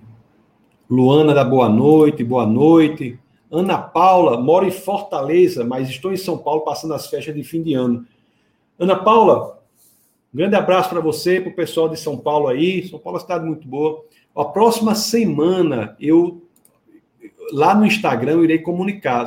Provavelmente haverá aula, só que eu estarei em Brasília e ah, estarei chegarei em Brasília muito próximo desse dia irei estabelecer as estruturas lá para poder dar aula, entendeu? Internet boa, etc, etc. Farei tudo para dar aula e colocarei no Instagram. Mas qualquer coisa, é, se essa próxima semana não tiver, eu avisarei na, no Instagram, tá bom? Mas farei tudo para dar aula, porque não estarei aqui no meu escritório na cidade de Natal, estarei lá em Brasília. O Marcones, olá, grande Marcones, como é que vai, meu querido? Tudo bom? Maria José da boa noite, boa noite. Sejam muito bem-vindas todas. Olha aí a professora Cris, boa noite, boa noite, Cris. A professora Rai também, ó. Rai, boa noite, graça e paz. O Serrano está aqui. Elizabeth Andrade está em Parnamirim. O Marcos Antônio, Pai, Senhor, Pai do Senhor, Pastor Tassos, e aos irmãos e irmãs, São Bernardo do Campo e São Paulo, sejam muito bem-vindos. Né? Nós temos aqui a Elda Maria, também de São Paulo. São Paulo, eu gosto muito de São Paulo, sabe? Eu acho uma cidade muito legal. Uma vez que eu estive aí, fui até no, museu lá, e museus muito bons, né? São Paulo é uma cidade muito interessante. Carlos Serrano diz: agora que eu entendi e aprendi porque Jesus é chamado filho de Davi, glória a Deus. Amém, Serrano. É uma coisa belíssima quando as escrituras iniciam a biografia de Jesus chamando filho de Davi. É muito bonito isso né? E às vezes a gente não consegue fazer os links. Aleluia, aleluia, aleluia. Inclusive, não é fazendo propaganda, não, mas esse café que eu estou tomando aqui, a marca dele é Aleluia. Mas não é, não sei se é cristão, não, viu? Talvez a Fazenda, parece que é Aleluia que é feito. Mas tem outros muito bons também. Esse café aqui está gelado. Vou tomar uma água aqui. Mas café gelado é bom, né? Vocês sabem. A Milena, grande professora Milena, seja muito Milena e sua família alto nível aí. Milena, professor Bruno e Bruninha. Caio está aqui. Né? Isaías, palavra cumprida em Cristo. Amém, Caio. Glória a Deus, meus queridos. A palavra demonstra autoridade, né? Genuína. Caia para foto de Caia fazendo anotações. Aí tá certo. Aí tá certo. Né? Olha aí a professora Neidinha aí, Neidinha Ferreira, não é? Que é que é mãe. Neidinha é uma pessoa de altas capacidades aí, alto nível. Também é mãe de Glendinha, esposa do professor Chicão e filha de seu Ferreirinha e Dona Maria Barbosa, e irmã de Joelson, um dos grandes tenistas que o Rio Grande do Norte já viu. Joelson é um homem que não, ele não existe bola perdida para ele. Eu nunca vi. Para jogar com o Joelson, eu tenho que. Eu, olha, a, quando vai chegando para jogar, ele parece aqueles atletas profissionais se aproximando do, da quadra de tênis.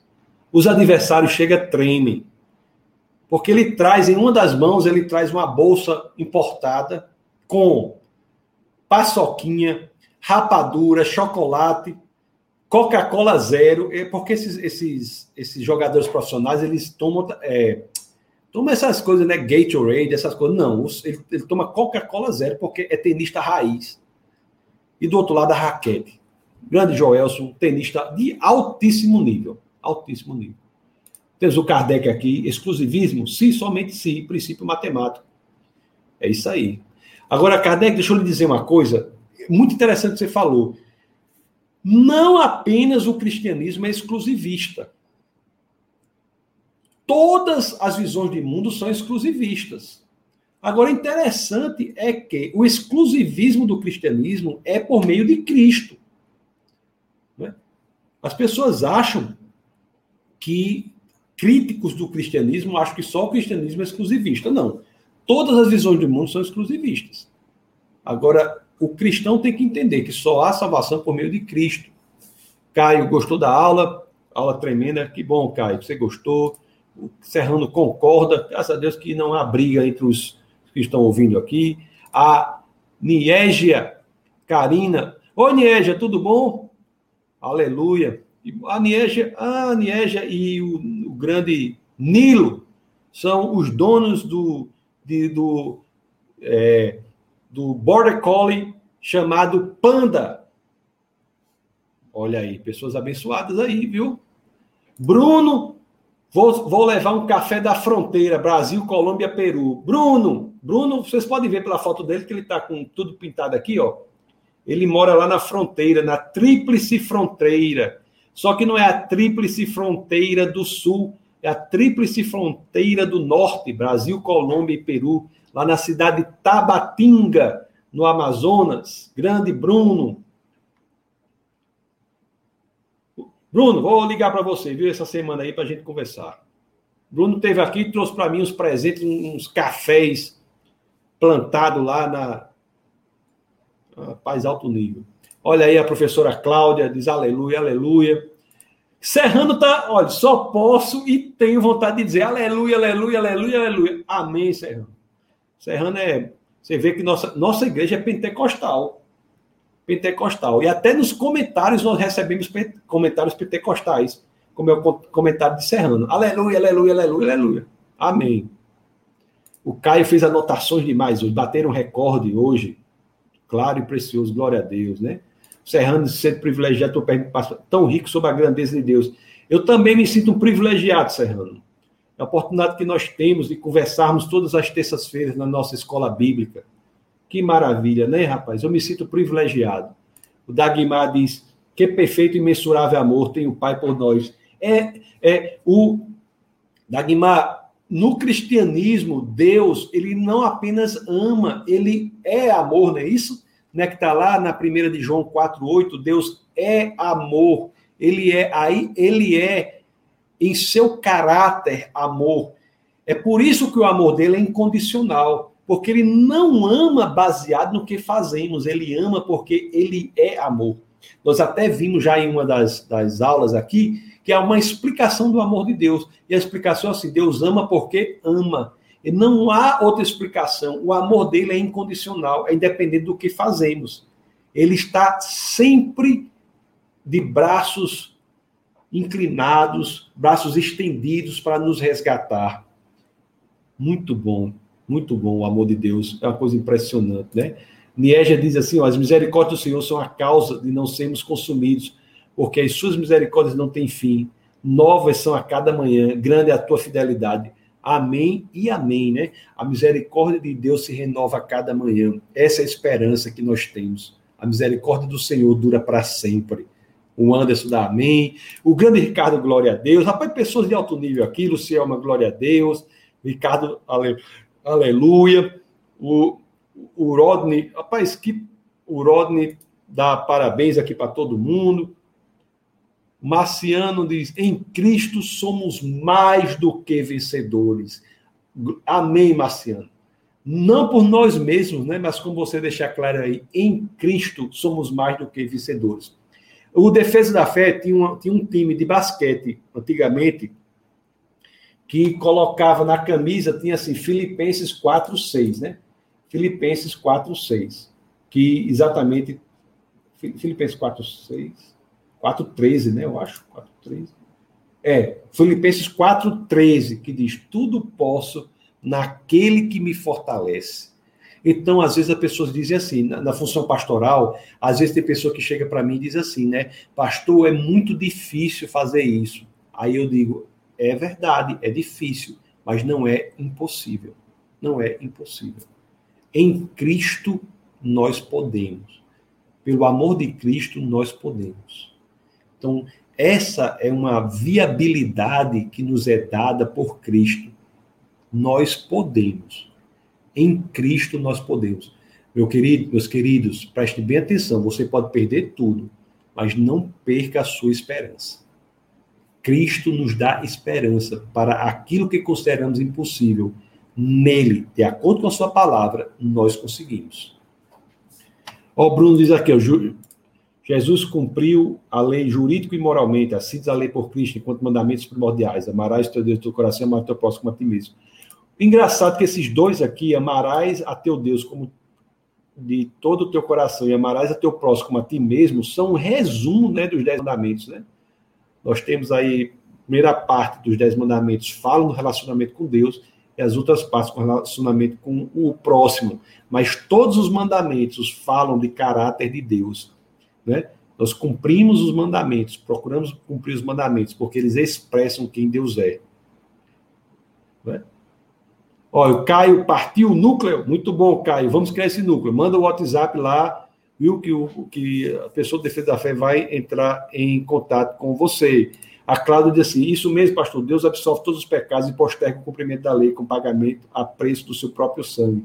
Amém, Cláudia. Isso, isso aí. Que resumo maravilhoso você colocou, né? Deus, ele lida com as consequências dos nossos pecados. É. O, o, alguns pastores falam que Jesus venceu Moisés, como se houvesse conflito entre o Novo e o Antigo Testamento. Não, Jesus não vence Moisés. A lei nunca foi dada para ser. Você acha que Deus não sabia que o homem não conseguiria cumprir a lei? Ele sabia. A lei não é dada para que o homem a cumprindo encontre a salvação. Não. A lei é dada por vários fatores. Nós já tivemos, acho que, acho que teve até uma aula sobre isso e é uma pregação sobre isso. A lei é dada para indicar a necessidade de Cristo. A lei é dada para ensinar sobre o caráter de Deus. A lei é uma preparação. Eu, tem gente que diz, né? Jesus venceu Moisés, mas isso não é bíblico. Isso não é bíblico, de forma nenhuma. Não existe isso. Deus não é um Deus do Antigo Testamento e um Deus do Novo, não. Deus é um só, que vai se revelando progressivamente até encontrar o ápice da, da, sua revelação na pessoa de Jesus Cristo, que é o próprio Deus que vem à Terra. Tudo o que acontece antes, é isso que nós vimos até na, na nossa escola aqui, apontam para Cristo. Tudo a arca aponta. Foi isso que nós vimos na nossa escola até aqui. A arca aponta para Cristo, a lei aponta para Cristo. Tudo aponta para Cristo, porque ele vai fazer. A tampa lá do, da Arca da Aliança, né, que você tem os dois querubins representando o julgamento, e entre eles nós temos a tampa da, a, da misericórdia, o propiciatório, onde nós encontramos a misericórdia no lugar do julgamento. É o que acontece na cruz.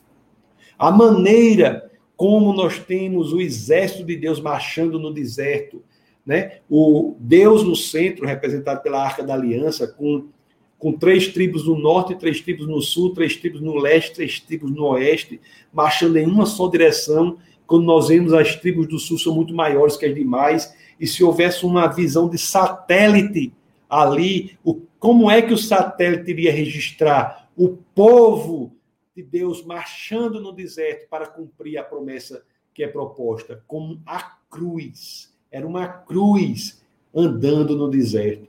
Tudo aponta para Cristo. Tudo aponta para Cristo. Os sacerdotes, os sumos sacerdotes, o, o, o, nós tivemos aqui uma aula sobre o dia da expiação. Nós vimos que tudo que eles fazem é feito de maneira perfeita em Cristo. Tudo aponta para Cristo. Não existe uma. Ele, Jesus venceu Moisés, é como se Jesus estivesse vindo para abolir Moisés. Jesus não veio para abolir Moisés, Jesus veio para cumprir Moisés. Ele diz claramente, nós lemos, é, não vim para, não vim para, é, não vim para abolir a lei, vim para cumprir a lei, conforme nós vimos aqui. É isso, meus queridos. Muito obrigado a todos. Né? O Rodney disse que teve aula aqui com, com, comigo em Fortaleza. Muito bom. Né? diz que ele continua o aprendizado aqui na Bíblia de GAP. Eu não GAP, Rodney? De GAA. G é Gênesis, A é Apocalipse. GAP. Eu gostei desse. O que quer dizer P, Rodney?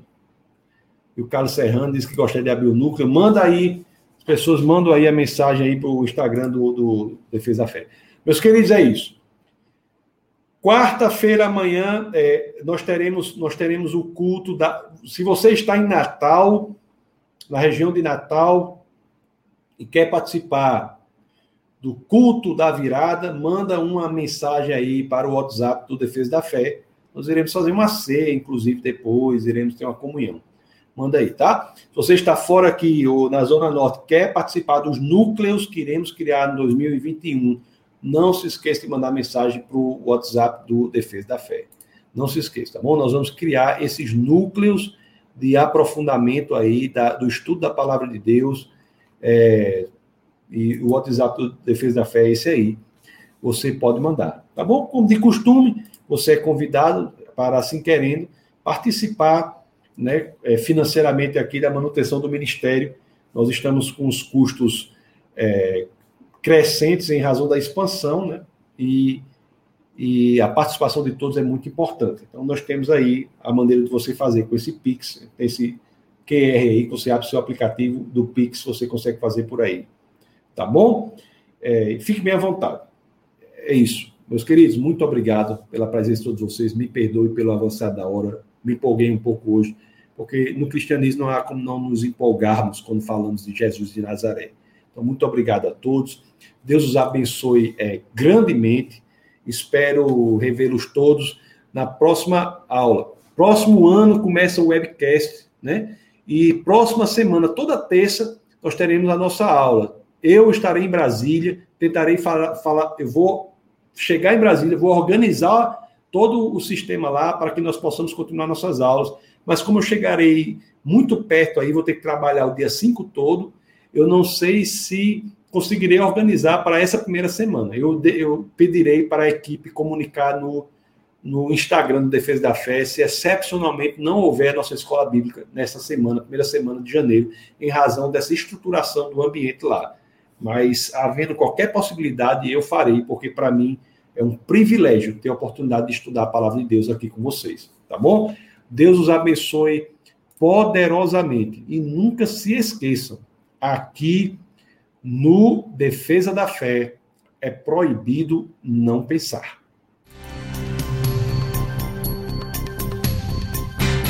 Essa foi uma produção do Ministério Internacional Defesa da Fé, um ministério comprometido em amar as pessoas, abraçar a verdade e glorificar a Deus. Para saber mais sobre o que fazemos, acesse defesadafé.org.